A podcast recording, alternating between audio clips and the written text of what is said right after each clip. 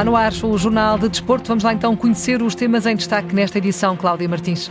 É oficial, Fernando Santos já não é selecionador nacional, Mourinho é o preferido, mas Rui Jorge ganha força como sucessor e neste jornal recebe aprovação de quem esteve no início da sua carreira de treinador. É polaco o árbitro que vai dirigir a final do Campeonato do Mundo entre França e Argentina. Neste jornal, as expectativas dos adeptos no Qatar, ainda as decisões na Taça da Liga esta semana. Fecha a fase de grupos. Assuntos para desenvolver no Jornal de Desporto, que está a começar na Antena 1, na RDP Internacional e também na RDP África. A edição é da Cláudia Martins.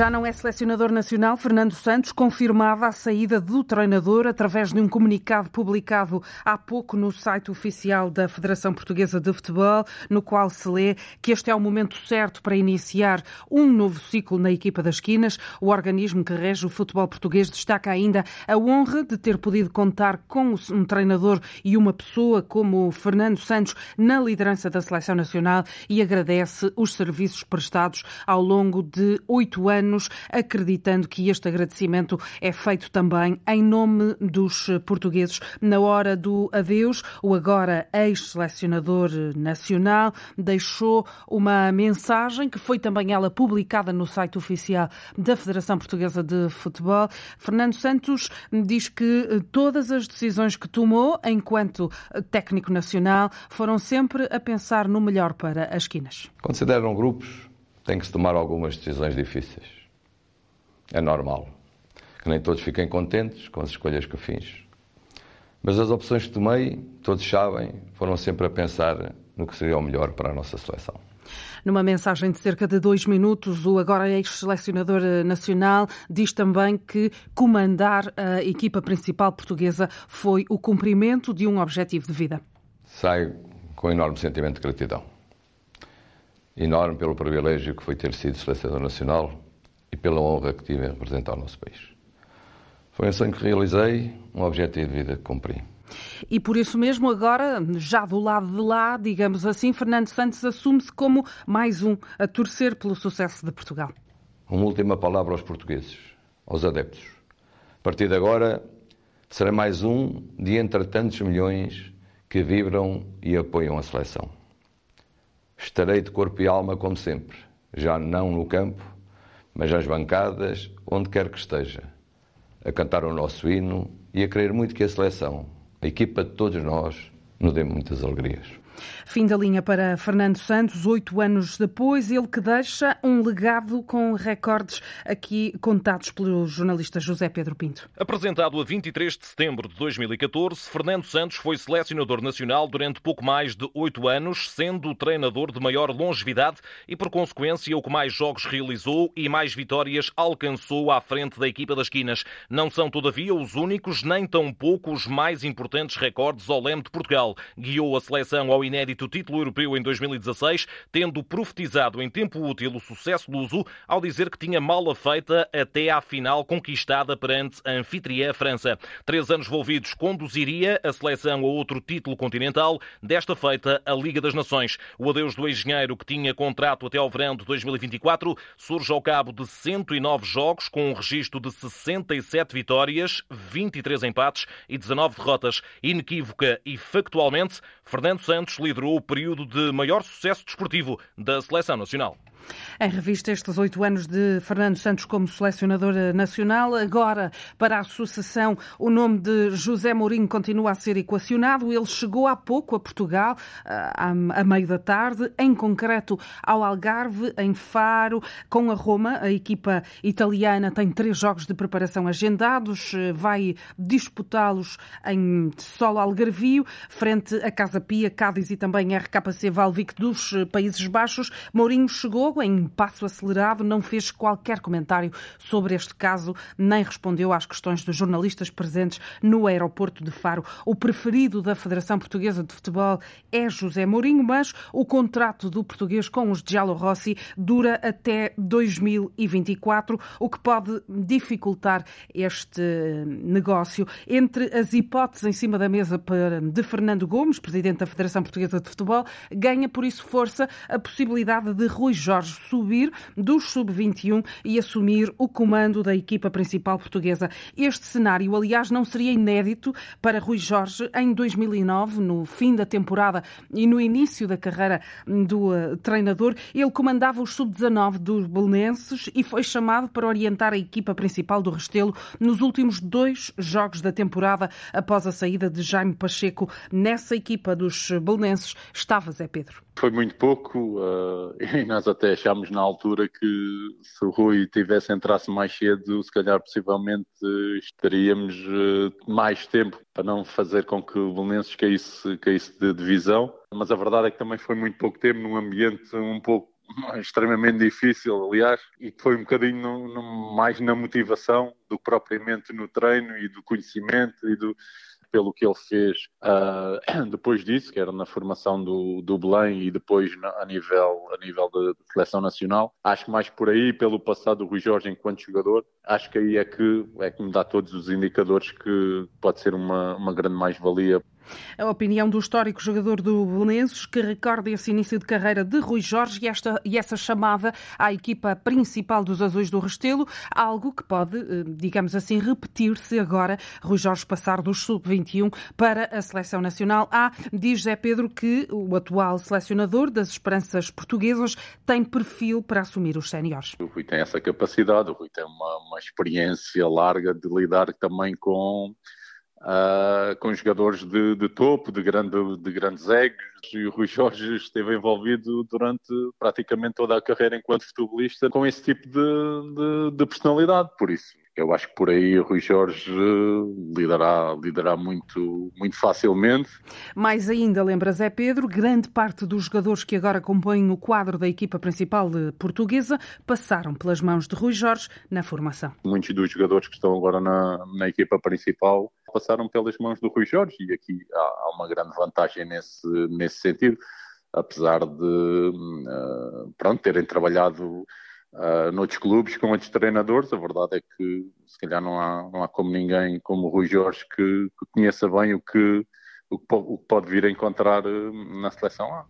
Em suma, Zé Pedro, que gravou o seu nome na história do uh, Belenenses, nesta entrevista ao jornalista José Pedro Pinto, aprova o nome de Rui Jorge para suceder a Fernando Santos, até pela sua presença de largos anos na estrutura da Federação Portuguesa de Futebol. É um nome que se, que enquadra, pelo que tem feito ao longo, ao longo também destes, destes anos, tem, tem demonstrado uh, muita competência, está ligado também ao que é uh, trabalhar a nível, a nível de seleção e está identificado com aquilo que é a ideia também da nossa federação.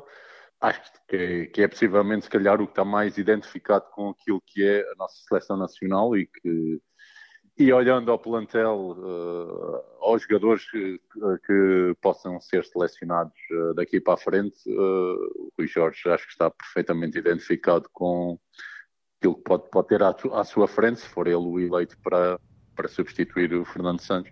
Voto de confiança de Zé Pedro Rui Jorge, cujo nome ganha força como solução para subir do sub-21 para a equipa principal portuguesa. Uh, Portugal só vai voltar à competição em março do próximo ano na qualificação para o Campeonato da Europa 2024 que vai realizar-se na Alemanha. O polaco Simon Marciniak vai dirigir a final do Campeonato do Mundo entre França e Argentina, anunciou a FIFA esta tarde. O árbitro árbitro de 41 anos, dirigiu um jogo de cada equipa neste Campeonato do Mundo. Nos oitavos de final esteve na vitória da Argentina sobre a Austrália e dirigiu também o triunfo da França sobre a Dinamarca na fase de grupos. Este jogo decisivo do Campeonato do Mundo está marcado para domingo às três da tarde. A França defende esse título conquistado em 2018 na Rússia, procura ser campeã do mundo pela terceira vez. Isso também procura a Argentina. Já venceu o título mundial Mundial por duas vezes. A última vez que festejou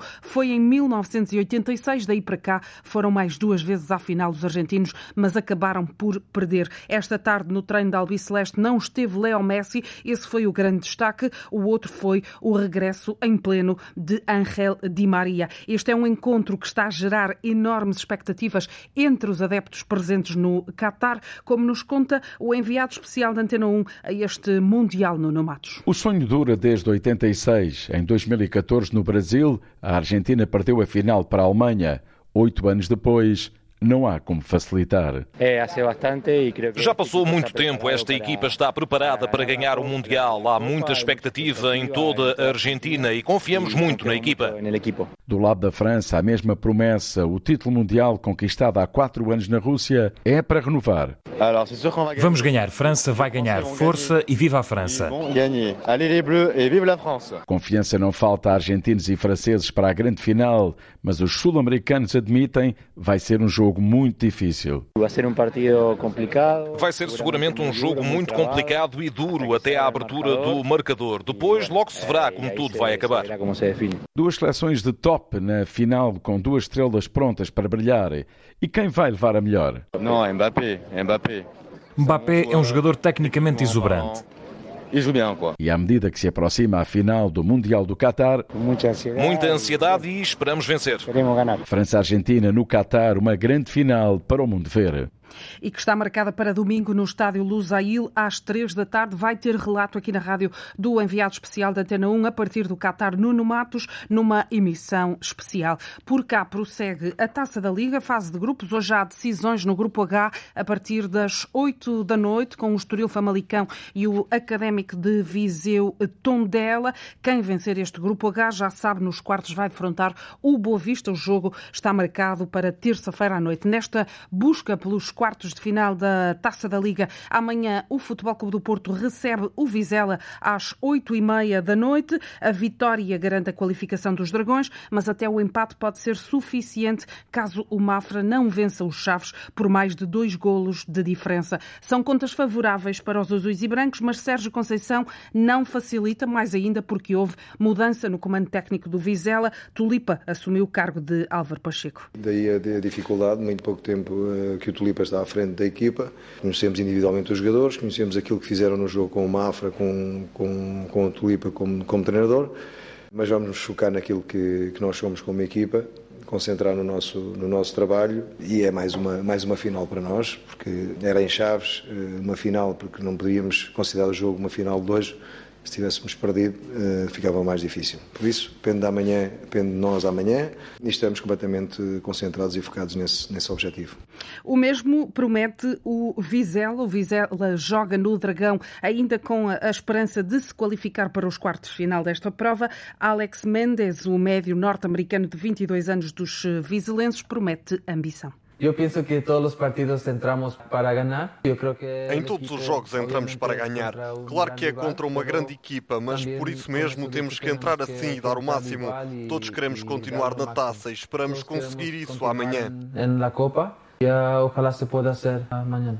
Este Porto Vizela é amanhã, 8 e meia da noite. Vai ter relato aqui na rádio, à mesma hora, neste grupo. Jogam Mafra e Desportivo de Chaves. Quem vencer este agrupamento defronta o Gil Vicente nos quartos de final. Esta fase de grupos da Taça da Liga fecha no sábado, 7 da tarde, no grupo C, com o Moreirense Benfica e o Estrela da Amadora Penafiel. Hoje mesmo, o treinador das Águias, o alemão Roger Schmidt, foi eleito o melhor da Liga Portuguesa nos meses de outubro e novembro. Já fora da prova está o Marítimo, foi goleado esta semana em Alvalade. A equipa insular foca-se agora no campeonato, precisa de arrepiar caminho e aposta em José Gomes para conseguir isso mesmo. O treinador acredita na missão. O clube é muitíssimo maior como clube do que eu como treinador e, portanto, é extraordinariamente prestigiante estar aqui. E mesmo sabendo da realidade, porque não podemos fugir da realidade que existe, vai ser duro, vai ser difícil, mas pela análise que nós fizemos em relação ao plantel, e disse-o hoje de manhã aos jogadores,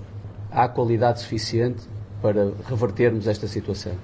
É a luta pela sobrevivência do Marítimo, primeiro objetivo de José Gomes no comando dos insulares. Tem nove pontos em 13 jornadas. A estreia de José Gomes no comando do Marítimo está marcada para a próxima, marcada para a próxima semana, dia 23, em Vila do Conde. O Marítimo visita o Rio Ave, jogo antecipado da ronda 14 do campeonato. Duas notas finais no fecho deste jornal. Na Liga dos Campeões Feminina, daqui a pouco a equipa do Benfica joga frente ao Barcelona. O jogo está marcado para as 8 da noite. As águias ainda alimentam a esperança de seguirem para os quartos de final da Liga dos Campeões Feminina. E no basquetebol, também a equipa feminina do Benfica joga no Luxemburgo, frente ao Dudelange, na Taça da Europa. O jogo arranca às 7 da tarde.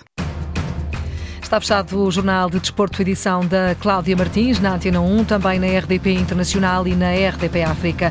A informação desportiva, já se sabe, está em permanência em desporto.rtp.pt.